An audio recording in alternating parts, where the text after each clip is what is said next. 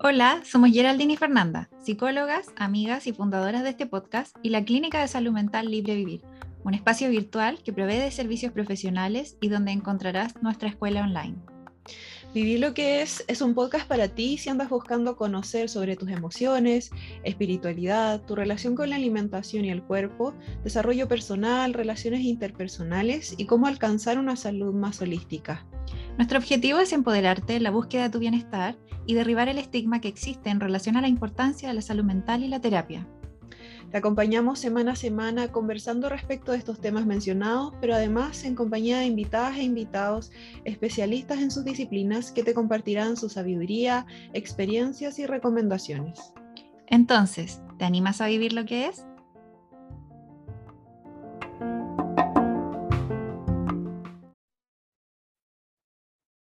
Hola a todas y todos, bienvenidos a un nuevo capítulo de Vivir lo que es. Estamos muy contentas hoy día porque estamos grabando luego de algunos imprevistos que hemos tenido en los últimos meses. Generalmente este año, sabéis que esta temporada con la feña nos ha, costado en coordinarnos con nuestras invitadas, así es que eh, como que estábamos conversando hace un rato de Mercurio retro, Mercurio, Mercurio retrogrado, ¿cierto? sí. No cacho mucho de astrología, así que estoy como acá chamullando un poco, pero le estábamos echando la culpa a eso de que nos ha costado reunirnos y que han ocurrido varios imprevistos en el camino, pero lo logramos. Y nuestra invitada de hoy día es Valeria Sumar. Ella es nutricionista y, bueno, obviamente está acompañándonos la feña también. ¿Cómo están, chiquillas? Hola, bien, bien. Gracias por invitarme a este espacio, chicas. Bien, bacán, vale. Gracias por aceptar nuestra invitación. Y quienes nos escuchan hoy día, si no me reconocen quién soy, sigo siendo las veñas, solo que estoy muy resfriada. Así que mm, voy a, voy a acotar cosas, como voy a participar, pero tal vez voy a estar un poco más off. No quiero que distorsione esta cuestión, como que no quiero que las interrumpa en el contenido que tenemos preparado para la audiencia, porque es altamente relevante. Em, un tema que poco se habla, ¿no? Em, y yo estoy súper entusiasmada porque creo que hoy día vamos a aprender mucho con lo que la Vale nos va a compartir. Sí, yo creo lo mismo. ¿Tú, Vale, cómo estás energéticamente, de ánimo y todo? Bueno, como yo le estaba contando a las veñas, em, a las dos, eh, también como nunca tengo unas jaquecas horribles, que a mí nunca me jaqueca, así que creo que Mercurio retrógrado o lo que sea que está pasando, está haciendo de lo suyo, em, porque estoy así súper, como si algo me hubiera pasado por encima, em, rarísimo. Pero bueno, aquí estamos igual con toda la energía y, feliz, feliz de, estar acá. A vivir lo que es nomás Pugaya, pues, así que aquí estamos, viviendo lo que es, así es, haciendo el honor y patria al nombre. Sí. nosotros somos expertas en que siempre nos pasan como chascarros, así que siempre estamos ahí encarnando el vivir lo que es. Em, bueno, para quienes nos están escuchando, la Vale además está en... Vale, ¿tú estás en Australia, Nueva Zelanda? Ubícame. Yo estaba, bueno, yo llevo seis años fuera de Chile, me moví un montón, eh, pero ahora estoy en Nueva Zelanda. Estoy viviendo acá, o sea, sí, me vine este año a ir a Nueva Zelanda. Ah, bacán. Entonces, estamos además con, un cambio de hora, pero para que vean que nos esforzamos para traerles este material a nuestra audiencia. Así es que esperamos que, les guste lo que vamos a conocer hoy día. Vale, para quienes no te conocen, em, preséntate, cuéntanos a qué te dedicas, cuál es tu área. Tú eres nutricionista, pero trabajas desde un enfoque bastante particular y novedoso, eh, sobre todo para quienes vivimos en Chile. Así que dale nomás. Gracias, em, chicas. Bueno, para partir, a mí me cuesta mucho eh, catalogarme como nutricionista. Pero eh, eso fue lo que estudié. ¿ya? Soy nutricionista con enfoque en salud para todas las tallas, especialista en salud menstrual y hormonal de la mujer, eh, terapeuta somática y también en mi práctica con enfoque de género, informada en trauma, que es un área que me gusta mucho, y que se ve poco de lo que hago en redes sociales y también que hago harto embodiment, que se llama, que es el encuerpamiento, y eh, me enfoco en la conexión y el respeto corporal. Em, bueno, les decía que me cuesta un poco catalogarme como nutricionista, pero es más bien por, em, lo que se piensa de los nutricionistas. ¿sí? Y también creo que cada día me enfoco menos en particularmente como el alimento y es un poco más, ¿cierto?, integral la cosa, también integrando hartas cosas de la terapia somática.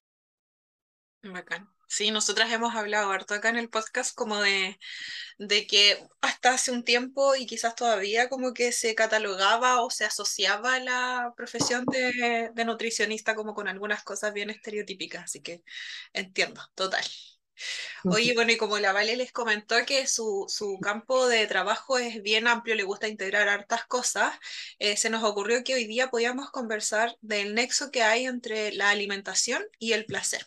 Así es que ese va a ser el tema eh, del capítulo de hoy día. Y queríamos partir, Vale, preguntándote si es que tú crees que es compatible tener una alimentación placentera con que esta alimentación también sea, entre comillas, por supuesto, saludable. ¿Qué crees tú? Me encanta el entre comillas, porque eso es súper importante destacar. Eh, creo que, bueno, van, de la, van de la mano. Lo que pasa es que lo hemos separado con muchas otras cosas. Creo que es importante también resignificar el real significado del comer saludable.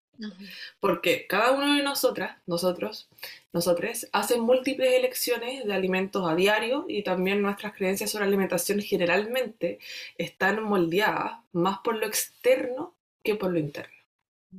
Em, lo externo me refiero a la cultura, ¿cierto? La sociedad, lo que yo consumo en, mis ojos y en mis oídos, ¿sí? Y sabemos que acá la cultura de las dietas nos grita a diario por todas partes, por todas las orejas, por todos los ojos, por todas partes, que básicamente todo lo que estamos haciendo tiene que ser criticado y básicamente está mal. Y básicamente eh, acá también salen lo que yo, yo les llamo evangelistas em, de la comida, que son los influencers, eh, los famosos, los health coach, los entrenadores, lamentablemente también algunos profesionales de salud, que a diario eh, muestran diferente información de salud que nos confunde totalmente, peleando por cuál encontró la mejor dieta, el milagro, la cura, para básicamente ser aceptadas por la sociedad, ¿sí? sobre todo las mujeres estamos como constantemente en búsqueda de ser cada día más pequeñitas. Entonces, em, e, este ruido externo nos separa totalmente de lo interno y de lo que, de lo que realmente necesito y de lo que realmente quiero. Porque nos estamos preguntando generalmente qué debo, ¿sí? qué debería ser para, qué debería... pero cuando nos preguntamos qué siento y qué necesito, muy poco, creo yo. Mm, em, sí, total. Mm. Y creo que está muy asociado, no sé, no sé si a ustedes chiquillas les pasa, pero siento que culturalmente está muy asociado que el comer, bueno, por supuesto que el comer saludable como desde la mirada tradicional sigue siendo este estereotipo de comer lechuga con proteína y sería, ¿verdad? Como muy monótono, muy repetitivo y por lo tanto muy sufrido también, como que, ah, ya, a mí me pasa mucho, ¿cachai? Que de repente yo derivo a mis pacientes a la Nutri como que me dicen, pucha, es que a lo mejor me van a dar una pauta y significa que voy a tener que comer como lechuga y no sé qué. ¿Cachai? Como que viene muy asociado desde que cuando me voy a embarcar en este camino de comer saludable, lo voy a pasar mal. El comer saludable tiene que significar como algo así como, ah, como sin sabor, como... Fome fome, que tiene que excluir las cosas que a mí me gustan. No hay espacio, ¿cachai? Para incorporar cosas que para mí son placenteras. De hecho, si estoy comiendo algo placentero, es probable que me esté portando mal, ¿cachai? Es probable que esté haciendo algo malo. Entonces, súper, por eso te encuentro mucha razón, Vale, en el sentido de que tenemos que partir por resignificar lo que es una alimentación saludable para entender que necesita haber espacio constante, no solamente a veces, para el placer, ¿cachai? Yo le digo a mis pacientes, si tenéis papilas gustativas es por algo, y lo he dicho en el podcast 1500 veces, o sea, si no comeríamos papilla que tenga como proteína en polvo, carbohidratos, grasa, minerales, vitaminas, ¿cachai? Estaríamos al otro lado, si se tratara Exacto. Exacto, súper cierto. Y la regulación de la alimentación, em, ya como yéndonos a la conducta alimentaria, es súper compleja. Y, y se llama, en inglés, bueno, se llama como un sistema psicobiológico, que sirve para integrar las influencias biológicas, que también tú estás, ¿cierto?, señalando como las propiedades gustativas, eh, intestino, un montón de cosas, y también las ambientales. Entonces, una característica importante es la composición nutricional de los alimentos. Sí, proteínas, grasa, eh, carbohidratos, vitaminas, minerales. Otra es el estrés, ya que el estrés sirve muy profundamente al sistema hormonal y todo lo que pasa ahí. eh, va a ser un- una guía, ¿sí? De también cómo yo proceso, cómo yo absorbo y cómo también lo que yo percibo y lo que yo elijo. No le damos suficiente importancia a nuestro sistema nervioso, que es una de las áreas que a mí más me gusta. El sistema nervioso, porque finalmente, por ejemplo, si estamos en fight and flight, que es eh, cuando estoy como en lucha, en huida, o estoy em, al contrario, como congelada, ¿sí? Estas respuestas del sistema nervioso, eso va a dirigir mi conducta alimentaria. Entonces no podemos separarlo. Y, y acá el apetito, que es lo que tú decías anteriormente, está representado por aspectos cualitativos, como la, la elección de la comida, las preferencias alimentarias, también acá entra la educación, que es importante, pero también los aspectos sensoriales de la comida. Em, y acá está la percepción del hambre, la saciedad, y algo muy importante que no se habla nunca en salud, son las sensaciones de placer que acompañan la alimentación, porque eso secreta un neurotransmisor y una hormona diferente. Entonces, si yo estoy comiendo, también eh, eh, igual es fácil de, de, de conectarlo. Si yo estoy comiendo con como chata, así como de mala gana, ¿sí? Estoy como, ay, qué lata esta lechuga con este tomate. ¿Cómo vas a sentir después? Insatisfecha. Enojada también, Ujú, irritable. mm. Entonces, finalmente eso va a afectar todo mi día. O quizás un par de días, o quizás un par de semanas. Este, el concepto de hungry en inglés, como que está como, estoy enojada y hambrienta. ¿sí? Como con A, se, se, se dice. Finalmente, es la representación de la mayoría de las dietas. Eh, porque finalmente estoy y, no estoy saciada y estoy con hambre, entonces estoy irritable y eso afecta un montón de cosas, afecta todo el sistema nervioso, afecta finalmente todo lo que yo estoy haciendo en mi vida y eso es lo que eh, cuando se habla de alimentación saludable como algo tan sim- simplista como, eh, bueno, verdura y, como que la gente cuando yo le pregunto, no sé si ustedes han preguntado antes, se imagina como estos juguitos verdes, como eh, hay como un estereotipo súper marcado hoy en día de lo que de la alimentación saludable, como no como carne, no como gluten, un montón de, etiquetas. Em, pero la alimentación saludable se va a ver diferente para todas las personas. Mm. ¿Sabes que algo que iba a rescatar que decía la Vale? Que me pasa que, o sea, quiero agregar dos cosas. Uno, que en base a lo que decía la Vale, esto de como decir como algo que estoy como no, de mala gana comiéndolo, me va a- como a repercutir en que ande enojada después y todo. Alguien que está enojado no quiere estar conectado a la vida, ¿no? Como va a querer apagarse, va a querer restarse, aislarse, ¿no? Y cuando hablamos del placer, el placer es conectar con la vida. Es uno de los medios con los cuales podemos conectar, porque es a través de los sentidos, a través como de lo, de lo más primitivo que tenemos como seres humanos, Y eso ligándolo como a la pregunta, como que decía como si podíamos sentir placer comiendo saludable o teniendo una alimentación saludable. Me imagino que la ayer, al igual como en la pega que hacemos de psicóloga, digamos, de terapia de la relación con la comida, hay que separar dos cosas. Aquí, para que mi alimentación, sea cual sea lo que elija, me genere placer, tengo que trabajar cómo es mi relación con la comida y cómo es mi relación con el placer en la vida también. O sea, si yo no, re- no, re- no resignifico, no miro ambas cosas, jamás va a haber un punto de encuentro entre, la- entre las dos. Aunque literal venga, como dice la Vale, a nivel del sistema nervioso, vienen full unidas, algo pasa como en nuestro desarrollo, en nuestra constitución identitaria, en la socialización, sobre todo en mujeres, que se separan ambas cosas, ¿no? O sea, tú no puedes ser saludable y sentir el placer al mismo tiempo. Porque sería como ser libidinosa, culposa o algo malo estás haciendo, porque parece que el placer siempre se vinculara con algo como que hay que ocultar, que algo que es como un poco vergonzoso o como que es algo como que hay que ocultar prácticamente porque no, no es bien visto como mostrar o decir que yo siento placer con A, B o C, ¿no? Em, no sé, como que eso se me vino a la mente con lo que les escuchaba a ustedes conversar. No sé si les hace sentido. Me hace demasiado sentido. O sea, creo que lo describiste increíble. Porque también ahí entra, eh, claro, la fragmentación del cuerpo. como generalmente nos separamos y lo que dices tú, yo no quiero estar conectada con la vida, con lo que está alrededor mío, y yo conecto con la vida y con lo que está alrededor mío a través del cuerpo. Ujú. Entonces está todo, todo finalmente está conectado y, y claro, si no, si no sentimos placer en, en- en la vida, si no estoy, eh, si estoy, si uno le, pregunta a una persona, ¿qué te gusta? No, no sé nada en este momento. Obviamente que eso va a repercutir en todas las otras cosas que están alrededor, como en relación con la alimentación y con el cuerpo. Mm, Sí.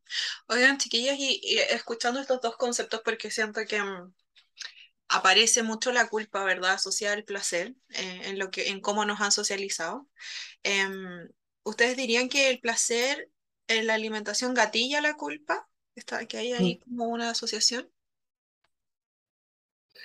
Em, que primero es como la culpa, porque los sentimientos de culpa, em, los de eh, Carmen Valls, que es una autora, lo, lo describe muy bien hablando de que finalmente la culpa está acá arriba y que son de los mayores agresores, es del mayor agresor de la salud mental y por lo tanto física de la mujer principalmente ya que su cuerpo y su mente van a estar constantemente amenazados por este, este deseo de perfección. Y por eso viene la culpa. ¿sí? Y eh, porque no puedo lograr esa, eso que yo creo que es perfecto. ¿sí? Y una perfección que me permita ser exitosa para la sociedad, querida, alabada, ojalá delgada y aceptada por todos los que nos rodean. Entonces, esto se conecta con el valor moral de los alimentos y del cuerpo. Eh, también porque nos dicen constantemente, como si comemos como bien y limpio, es como que nos alaban, así como, ay, qué bacán tú, y como, sí, disciplinada. Qué disciplinada, ¿cierto? Qué fuerza voluntad. Todas estas cosas nos dicen que son totalmente falsas. Y si no lo hacemos, es como que nos miran mal, ¿sí? Entonces, ¿cómo no nos vamos a culpar por todo? Por comer, también nos culpan por descansar o por no descansar. Entonces, como decía la, la Fer antes, también es lo mismo que el placer es en la vida, no podemos estar, está todo junto, entonces estamos constantemente en una culpabilidad en la vida, vamos a estar culpables también con la alimentación, probablemente. Y socialmente, como les decía antes, em, la mente se separó del cuerpo y generalmente todo lo hacemos pensando, como todo es pensado, pero el cuerpo no está presente, porque cuando el cuerpo está presente va a haber placer, va a haber mayor dirección y mayor disfrute hacia lo que me hace bien y el placer es parte de, eh, de, de la, de la salud finalmente. Y ahí es cuando en algún momento, me gusta mucho hablar de la somatización, porque en algún momento el cuerpo sabe ser presente de alguna manera con dolor, con malestar, ¿cierto? Con alguna cosa. Y acá uno de los principales problemas, eh, como, como, como se describía antes, es la culpa, que nos separa, no queremos sentir lo que nos está pasando. Y ahí también es como que entra esta idea que creo que no la quería separar porque es de la fuerza de voluntad, Mm. que, que no es compatible ni con alimentación, ni con los sentimientos, ni con las emociones, nada. Y la conducta alimentaria, como nombramos anteriormente, este sistema psicobiológico no puede ser manejado por algo como la fuerza voluntad. Y, y bueno, este sistema psicobiológico también está influenciado obviamente por la sociedad que nos dice que esto es tóxico, que esto es malo, que esto es bueno, que esto eh, es limpio, esto es sucio. ¿sí? Entonces, ya vernos nuestro cuerpo como algo sucio, algo malo, algo tóxico, eh, nos lleva al miedo, a la ansiedad, a la culpa. Este, todo el mundo, o sea, yo cuando era chica, todos también, todo el mundo decía, es que el placer culpable, cada vez que había un alimento. Entonces, este concepto del placer culpable, que se, que no sé si ustedes lo escuchan más con, yo lo escucho mucho más con alimentos que con cualquier otra cosa. Sí, total. Como, Mm. Y siento que, siento que igual, eh, no sé si a ustedes les pasa, pero como que, bueno, lo hemos hablado en el podcast antes, como que estamos súper, nos han enseñado que deberíamos ver la alimentación como una prueba de desempeño, como estar constantemente chequeando y supervisando que también lo hacemos, ¿cachai? Y por lo tanto, cada vez que nos desenmarcamos de eso que es correcto, obviamente que aparecen emociones que yo siempre le digo a mis pacientes, mi teoría es que eh, nos han enseñado, ¿cachai? Como a sentir culpa y a sentir, y a sentir vergüenza, porque supuestamente esa incomodidad emocional nos va a movilizar a nuevamente volver al camino correcto, ¿cachai? Que, mm, que no sé, pues para llevarlo quizás como un ejemplo súper caricaturesco, quizás es como esta, esta ideología súper rígida de algo que te castiga si no lo estás haciendo bien y que te ridiculiza frente a otras personas para que como que eh, hagas tu proceso de, eh, no sé, de, no sé, no sé cuál es el nombre, pero como de remediar el error que cometiste, ¿cachai? Mientras más vergüenza y más culpa sientas, no quieres volver a sentir esa incomodidad nuevamente, por lo tanto vuelves al camino correcto, ¿cachai? Entonces siento que en la alimentación es igual, es un gatillante importante, que cuando aparece el placer, cuando nos empezamos a sentir bien y relajados, por ejemplo, para el 18, eh, acá en Chile pasó mucho de que mi, mis pacientes, mis consultantes esta semana me han dicho así como si estaba como comiendo y disfrutando rico porque lo hemos hablado en las sesiones y nosotros ya sabemos que la comida es más que nutrientes y es compartir y qué sé yo, pero mi mente igual cada cierto rato se iba como que gritaba un poco así, ¿cachai? Como, pero ¿qué estáis haciendo? Como que segunda mm. empanada, ¿cachai? Como si tú, tú te habías prometido a ti mismo solamente una, porque una era lo correcto, dos mm. quizás no es... Mm, eh, no es eh, lo que deberías estar haciendo, ¿cachai? Entonces estamos como bien, nos han enseñado a tener este chequeo constante de qué tan bien o qué tan mal hacemos las cosas y siento que la culpa en ese caso funciona mucho como un regulador de la conducta, ¿cachai? Mientras yo más culpa sienta, más me movilizo a querer reparar lo que supuestamente mm. hice mal. Entonces igual, si te ponía a pensar, es como súper maquiavélico, como que es un método de control muy absorbido y como cero cuestionado, porque las mujeres somos re buenas para hablar de que sentimos culpa por 1500 cosas y nunca nos espantamos. O sea, si a mí una amiga me dice como, oh, amiga, ando súper culposa por esto, yo como que tengo que hacer el esfuerzo mental de parar y decir, pero no te deberías sentir culpable, ¿cachai? Pero en lo cotidiano estamos tan acostumbrados a escuchar a las mujeres culposas que para nosotras es normal escuchar que tengo una paciente que es mamá y que es culposa dentro de su maternidad. Tengo una amiga que le da culpa, eh, no sé, por compartir eh, conmigo el fin de semana porque debería estar trabajando, ¿cachai? Como que es normal que escuchemos este diálogo entre mujeres, cuando no debería ser, mm. no debería estar mm. La culpa es doctrinaria. La culpa te adoctrina. O sea, como si te estáis saliendo de este camino. Es que míralo, pues en la religión o en los en caminos de quien te dice, te profesa que tenéis que hacer dieta. Te están adoctrinando a que sigas ese patrón que te están mostrando. Fuera de eso ya está todo mal, ¿no? O ya fracasaste o no vas a lograr lo que andáis buscando. Em, como en base a esta pregunta como que estamos conversando, a mí me viene como el, el como el transmitir que en verdad Em, yo diría que más grande, que, más grande el problema que lo que dice la pregunta, porque la pregunta es como si el placer, como que la alimentación gatilla la culpa. Yo diría que la culpa es, el gran umbral, que, el que está como todo situado bajo ella. Como, que, como lo que dice la, la Gerald, como eh, no, es, no es raro para las mujeres, sobre todo, escuchar que hablan mucho desde la culpa, al menos la mayoría de las veces, pero es porque está metida en todo. Yo a mis pacientes les digo, la culpa es como el familiar que a ti te cae pésimo y que viene todo el tiempo. el pariente no deseado, ¿cachai? Como que llega y se mete, se entromete en todo lo que puede, ¿no? Y mm. Mm, yo diría que más allá de eso, o sea, que, claro, que tú tengas una relación difícil con la comida por toda esta cultura de dieta y todo, que sintáis placer un día, claro, para ti sería sinónimo de que Em, si sentí placer, aquí algo hice mal, por lo tanto viene la culpa, pero está en todo, yo diría que es más grande que esto, más grande que, mm. el, punto es que hacemos, como nos alimentamos hartas veces en el día, entonces si tenemos una mala relación con la comida, todo va a caerle la culpa si es que está mala la relación allí, pero es porque lo hacen más veces. Pero la culpa está, y esa es la invitación, igual yo creo que también le podemos hacer a quienes nos escuchan, es que se escuchen a sí mismas cuánto ocupan, por ejemplo, la palabra culpa, la palabra miedo, yo escucho mucho la palabra miedo también en las mujeres, ¿no?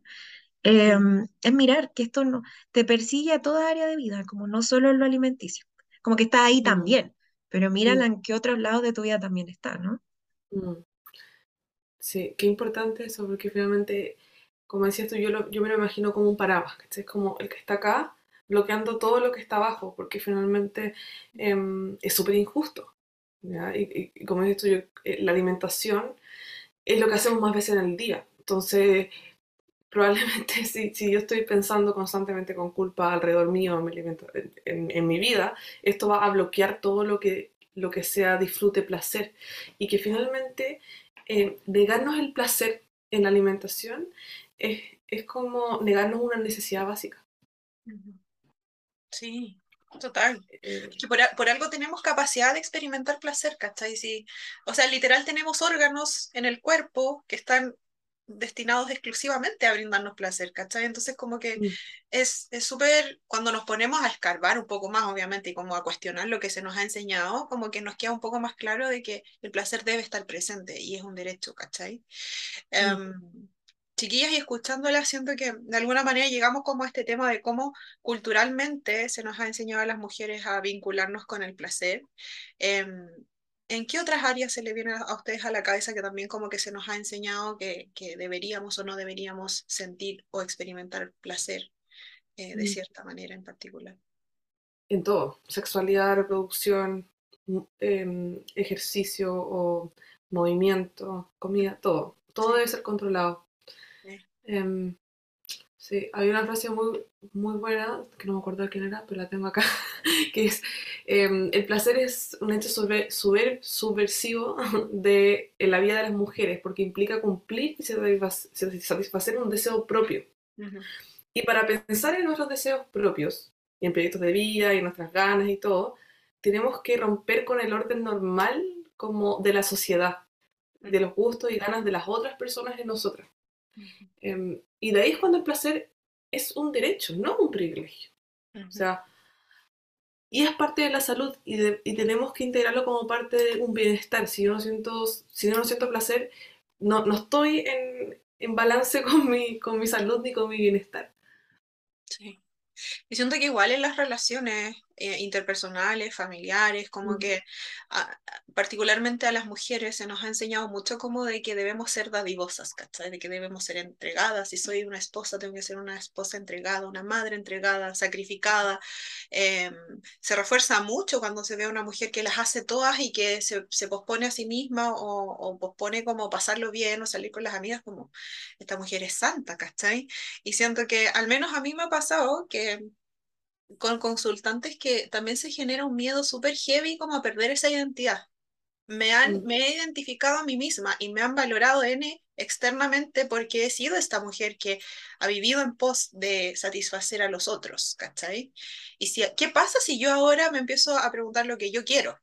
lo que yo Mm. deseo, o empiezo a hacer cosas que para mí son placenteras, como me van a ver distinto, van a pensar que soy egoísta, ¿cachai? Como el impacto que voy a generar afuera, igual es algo que amedrenta bastante y muchas veces eh, por ese motivo como que prefieren aplacarlo y, y dejarlo en silencio, o si es que lo hacen, lo hacen de manera escondida, ¿cachai? Con la comida pasa mucho, o sea, a Mm. mí hay- hay consultantes que me han dicho, me llego a comer de repente las colaciones de mis hijos en silencio, ¿cachai? Porque ni siquiera me permito ir a comprarme algo que a mí me guste, ¿cachai? Mm. Literal. Y por último, después como que eh, voy a reponer la colación de mi hijo y pasa más piola. Pero a ese nivel, ¿cachai? Como que, o, o ahora que está muy de moda esto como de replicar recetas tradicionales, eh, no sé, de un queque, ponte tú como hacerlo con mil eh, ingredientes ultra mega así como rebuscados para no sentir culpa. ¿cachai? Porque igual estoy buscando el placer. La necesidad de placer se va a presentar, o sea, tú te vayas a querer comer el chocolate o el queque. Pensar que te vaya como eh, eh, disociar y no necesitar eso nunca es, es, es como impensado, ¿cachai? Entonces, Mm. siento que igual impacta en, como, eh, en cómo nos identificamos, en pensar que ser esta mujer como que no necesita experimentar placer y que por lo tanto siempre está viviendo en pos de priorizar las necesidades o el gozo de otros, ¿cachai? Mm. Eh, es lo adecuado. Entonces, Mm. es súper brutal cuando uno lo empieza a ver como desde esa perspectiva.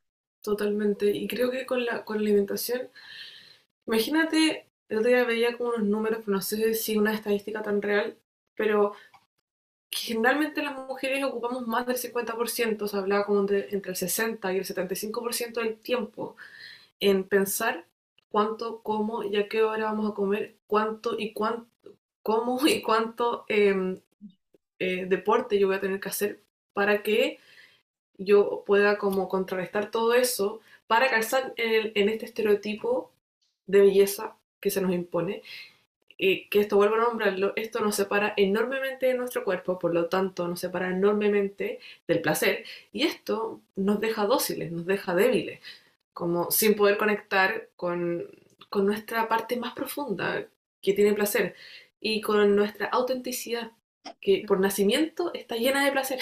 Entonces, em, esto también es importante, si estamos constantemente pensando en cómo, qué voy a hacer, cuánto voy a comer, cómo lo voy a reemplazar, como decías tú, que la harina, que esto. Es un estrés enorme. Em, y eso, muchas veces eso del reemplazo, que si yo, genera atracones, sí, sí o sí, porque igual yo, yo estoy buscando otra cosa em, en, la boca, en, el sabor, en, mi cuerpo. ¿Sabéis qué me pasa? Voy a transparentar algo. Lo siento, pero es que estoy enojada.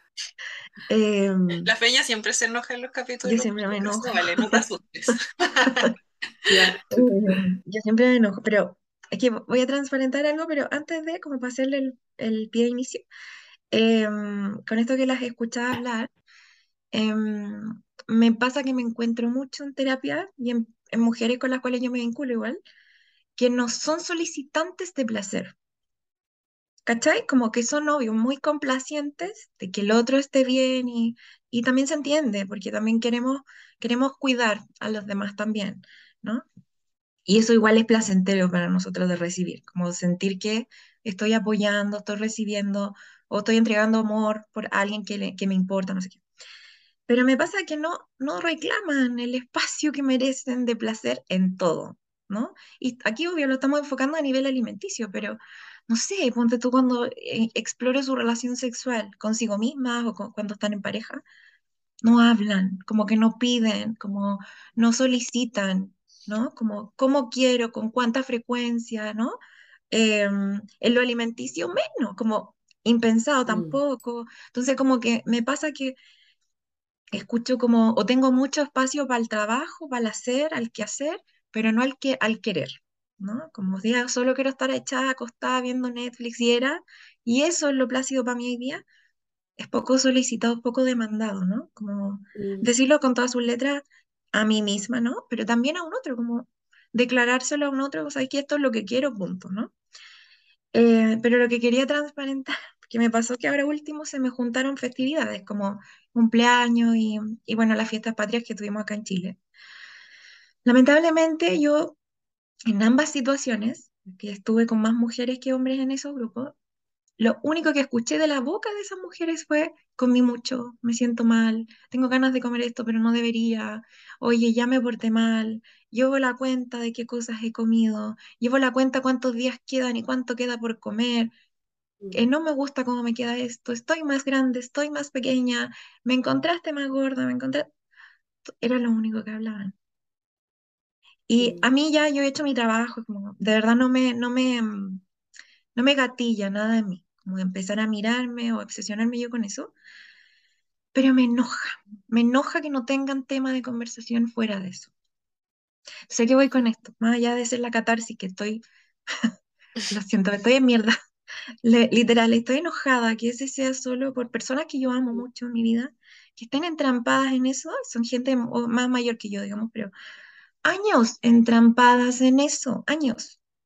yo ahora que trabajo en esto y soy más activista en esta cuestión que ya no se dé, lo escucho tal vez más o, me hace más ruido, más que lo escucho. Pero yo crecí con eso. claro. Pero yo crecí con eso también, ¿no? Mm. Entonces, me da rabia que mujeres con tanto potencial, mujeres con tanta inteligencia, con tantas virtudes, solo hablan de eso, ¿no? Mm. Y en un momento en donde nos vemos poco, disfrutamos harto, obviamente, no solo por la risa, sino por lo que comemos, porque la comida es eso también, nos une y disfrutamos y todo, pero es el único tema de conversación. Entonces, ¿a qué voy con esto? Como, como decía más allá de ser la catarsis, mujeres que nos escuchan merecen más que esto, merecen no la no monotonía en la vida, en temas o en espacios que ocupan, merecen también ambicionar pedir, solicitar, exigir placer y diversidad en lo que sea. Mm, ¿no? Mm. Entonces, quería decirlo, como no, aprovechando mi enojo, como lo quiero canalizar a que quienes nos escuchan, y como para ustedes también, chiquillas, que estamos acá las tres compartiendo, enójense, porque eso también es como lo dijimos como en el capítulo anterior con la EINA. em, el enojo también es un alto movilizante y un gran indicador de que algo se está moviendo en ustedes. Y también es un energizante para que, como te enojas o te estás, estás como en la incomodidad, va a ser necesario moverse. Y, y qué rico es vivir en conexión con el placer, en lo más cotidiano que haya, porque obvio estás más conectada con la vida, menos te enojas también, que estás más atenta, estás más consciente, más consecuente y auténtica, como decía la Valen antes. No sé, eso quería decir. Gracias por compartirlo, ¿no? Encuentro que increíble porque finalmente, a mí también me enoja harto, la verdad. A mí me enoja harto. Yo generalmente soy como la disruptora ahí que, que tengo pocos filtros, soy Sagitario, entonces me- a veces tengo poco filtro. Y mm, bueno, yo no vivo en Chile y a mí me pasa mucho cuando voy a Chile, yo lo encuentro heavy. Em, la gente habla mucho más del tema. Mis amigas de acá, por ejemplo, yo te diría que no hablan tanto del tema. Del, de repente un comentario, alguna cosita, ¿cierto? Diría que mis amigas chilenas acá hablan harto del tema. Mm. O latinas en general, ¿ya? Y, y, y es heavy eso, a mí también me enoja mucho y, y ahí es como esa, esa, eso que, que, que tú, que tú decías y que también, ¿cómo vamos a poder concentrarnos en nuestros sueños? ¿Cómo vamos a poder concentrarnos en nuestros reales deseos? Entonces es como, este mensaje que dijiste es como, chiquillas, ¿cachai? Como cuán, de- cuán desconcentradas nos quieren. Porque esto es social, ¿sí? nos quieren muy desconcentradas de lo- del, del propósito, de nuestra parte más auténtica, porque cuando conectamos con esa parte más auténtica, no creo que consumamos tanto de la industria como nos tienen consumiendo. ¿sí? Entonces, eh, es un acto de rebeldía, pero total. Sí, eh, absolutamente. Y yo siento que, mm, como reuniendo varias ideas que ustedes han dicho hoy día, siento que el volver, o quizás por primera vez, hacerte la pregunta de qué es lo que quieres, en sí Mm. mismo es un acto de rebeldía, ¿cachai? Porque se nos ha enseñado la pregunta de qué es lo que debo, qué es lo adecuado, qué es lo que no hace ruido, qué es lo que menos incomoda. em, siempre desde allí, ¿cachai? ¿Qué es lo correcto? ¿Qué es lo correcto? O sea, como que tengo que preguntarme, ¿qué es lo correcto según según qué, para, eh, según qué parámetro, según qué manual es correcto hacer o no hacer esto. Y en cuanto a la alimentación, ¿cachai? Yo siempre le digo a mis pacientes cuando se empiezan ellas a dar cuenta que la primera pregunta que se empiezan a hacer cuando se vinculan con la comida es ¿qué es lo que quiero? Las aplaudo. Les digo, ¿te dais cuenta de lo cuática que es que te empecé a hacer esta pregunta cuando lleváis 15, 20 años preguntándote qué es lo que debo y ahora te estáis preguntando qué es lo que quiero? te devuelve el protagonismo y te devuelve el poder a ti, ¿cachai? Y cuando me, me posiciono desde allí, vuelvo a tener poder de elección, porque antes no Mm. tenía poder de elección.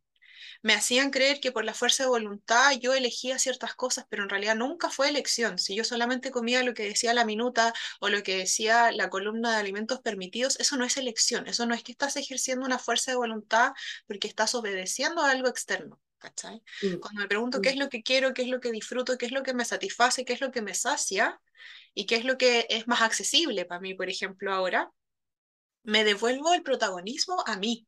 Y eso lo encuentro muy rebelde, ¿cachai? Entonces, Muy potente. Y Mm. súper potente, po. Entonces, para las personas que nos están escuchando, que ya han empezado a hacerse esas preguntas, o que a lo mejor todavía no, porque les da un poco de miedo de que quizás se van a ir al otro extremo, que es igual, es súper común, como que cuando me empiece a sentir más placer, o cuando empiece como no a controlar o a no supervisar tanto, me voy a ir para el otro lado y me voy a ir al otro extremo y no sé qué, eh, es probable que no. Lo que es placentero yo lo sigo habitando, porque es rico estar ahí, ¿cachai?